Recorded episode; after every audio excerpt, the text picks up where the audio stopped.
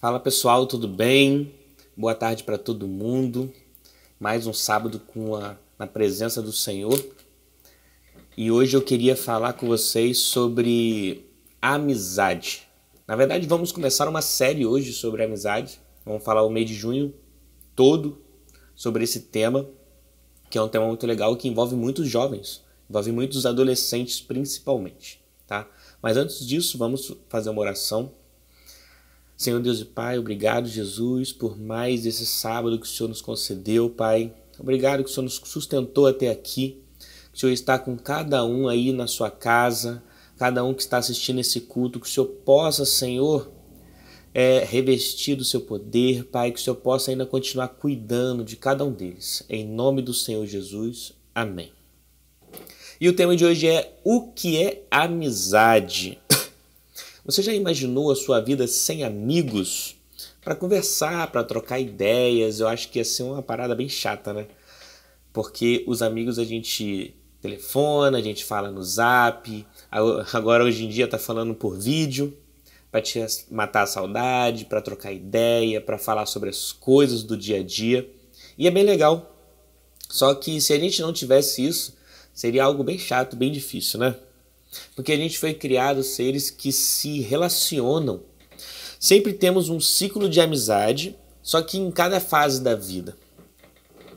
Quando eu era pequeno, eh, de mais ou menos uns seis anos de idade, eu tinha alguns amigos que eu brincava na rua e eu achei que ia levar essas amizades para o resto da minha vida. Só que eu cresci e com uns 10 anos de idade, mais ou menos, minhas amizades já eram bem diferentes. Elas se resumiam mais na escola e na igreja, e eu também achava que ia levar essas amizades para o resto da minha vida.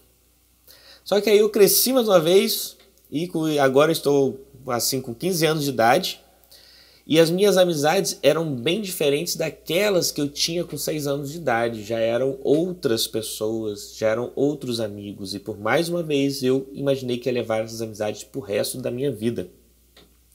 Depois, com 20 anos de idade, as minhas amizades mudaram. E aí já era do trabalho, já era da igreja, e eu também achei que ia levar pro resto da minha vida. Hoje, com 31 anos de idade, é, o meu ciclo de amizade mudou bastante, já são outros amigos, e imagina só, eu pensei que aquelas amizades iam chegar até hoje. Não que ainda não sejam meus amigos ou que eu não fale, mas não é a mesma coisa de quando era no passado, de quando eu tinha 6 anos de idade, de quando eu tinha 10 ou 15. Ao longo dessas amizades eu tive alegrias, eu tive tristezas, decepções, e eu pude perceber que cada fase da minha vida é, a amizade ela marcou em cada ponto. Essas amizades foram marcantes com 6 anos, com 10, com 15, com 20, com 25 e hoje com 31. Tem aquelas amizades que você traz a vida toda, mas muitos ficam para trás. E o adolescente muitas vezes se ilude com amizades erradas. Eu mesmo já me iludi com amizades erradas simplesmente por não saber separar colega de companheiro de amigo. Quando queremos nos referir a alguém que nos relacionamos, normalmente nós usamos essas três palavras. Ah, é meu colega, ah, é meu companheiro, ah, é meu amigo. Só que elas têm significados bem diferentes. E a gente vai começar falando de colega. Colega é aquele que lê junto, estuda na mesma escola, às vezes é até da mesma classe, Porém, depois da formatura, depois que acaba aquele ano letivo e você provavelmente vai para uma outra escola ou vai ou termina mesmo o ensino médio e já começa a se preparar para uma faculdade, é, você vê que aquilo acabou. Talvez se encontrar na rua não vai passar de um cumprimento, mas vocês achavam que aquelas, aquela amizade ia ser uma amizade que vai durar para a vida inteira. E na verdade era só um colega de escola, um bom colega de escola talvez. E agora a gente vai falar sobre companheiro. É aquele que come o pão junto, é o que convive conosco um período da nossa vida, até joga videogame juntos, viaja. É um companheiro enquanto está junto. num relacionamento de períodos. Mas um dia vai embora e nunca mais se vê, seu companheiro.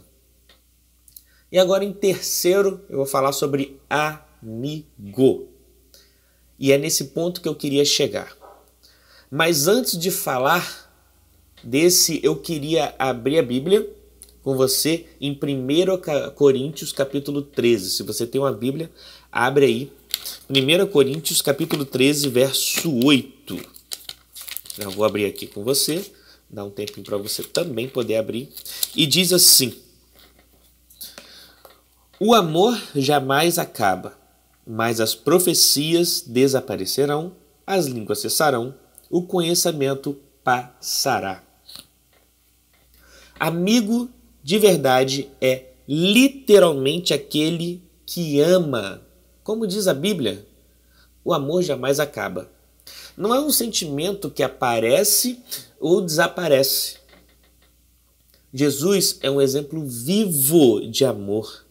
E olha o que, que ele fala com seus discípulos em João capítulo 15, verso 15.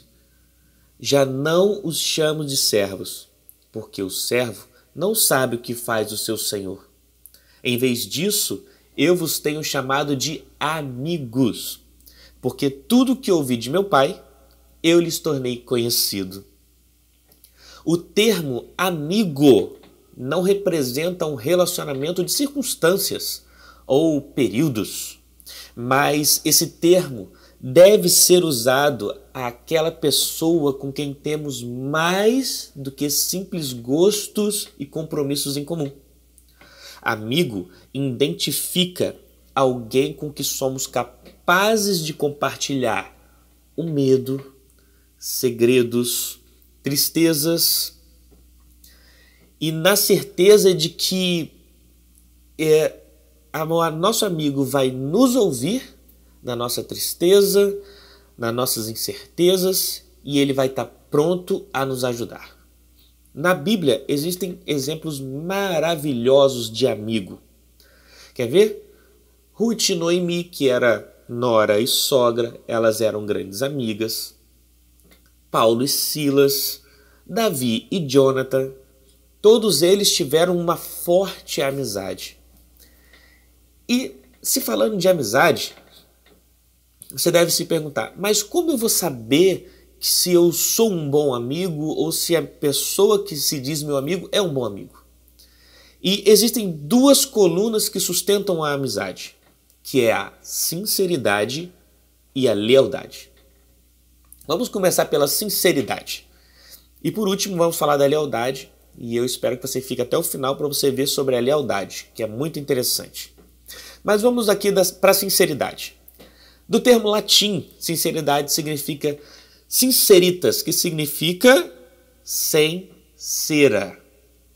Ah, na Idade Média, artesãos, quando iam vender seus vasos de barro, eles pegavam cera e passavam no barro para poder, naquele vaso, na verdade, né, para esconder qualquer tipo de rachadura, é, fazer um acabamento mais bonito. O problema é que ao longo do tempo a cera ela se derretia e deixava o vaso inutilizado. Então as pessoas criaram essa, essa expressão no latim sincera, sincera também, conhecido como sincera, que deu a origem à palavra sinceridade. Aquele que não esconde, aquele que não engana, que deixa transparecer as suas opiniões. É muito comum vermos amizades construídas pelo fingimento, mentiras, hipocrisias.